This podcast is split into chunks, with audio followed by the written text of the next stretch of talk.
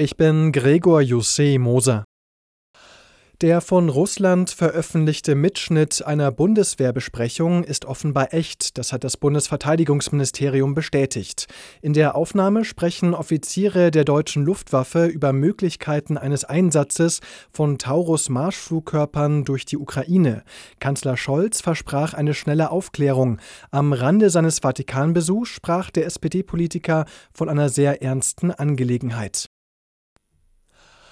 Die USA wollen die Zivilbevölkerung im Gazastreifen aus der Luft versorgen, das kündigte Präsident Biden an. FDP-Politiker Lechte hält nichts von den Plänen, das sei nur ein Tropfen auf dem heißen Stein, hat er dem Deutschlandfunk gesagt. Das Vorhaben erinnere an die Berliner Luftbrücke von 1948-49, aber den Gazastreifen könne man nicht so gut versorgen, weil das Flugfeld fehle, so Lechte.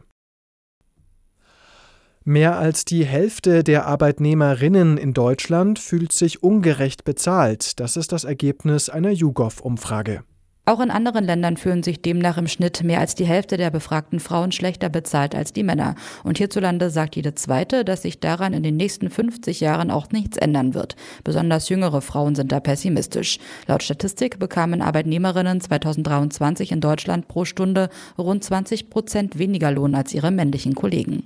Allerdings fordern Frauen auch seltener eine Lohnerhöhung. Große Karrierehindernisse sind für viele aber nach wie vor die Kinderbetreuung und die Pflege von Angehörigen. Aber auch Sexismus und Vorurteile. Katrin Müller, Nachrichtenredaktion. Rund zwei Wochen nach einem Angriff der islamistischen Houthi ist ein schwer beschädigtes Frachtschiff vor der Küste Jemens gesunken. Das britische Schiff sei bei stürmischer See untergegangen, teilte die international anerkannte jemenitische Regierung mit. Das Schiff mit Düngemittel an Bord war am 18. Februar von Houthi-Raketen getroffen worden.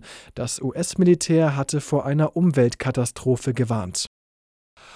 Bayerns Gesundheitsministerin Gerlach hat Jugendliche zur HPV-Impfung aufgerufen. Laut Zahlen des Robert Koch Instituts ist weniger als die Hälfte der 15-jährigen Mädchen und etwas weniger als 13 Prozent der gleichaltrigen Jungs gegen das Virus geimpft.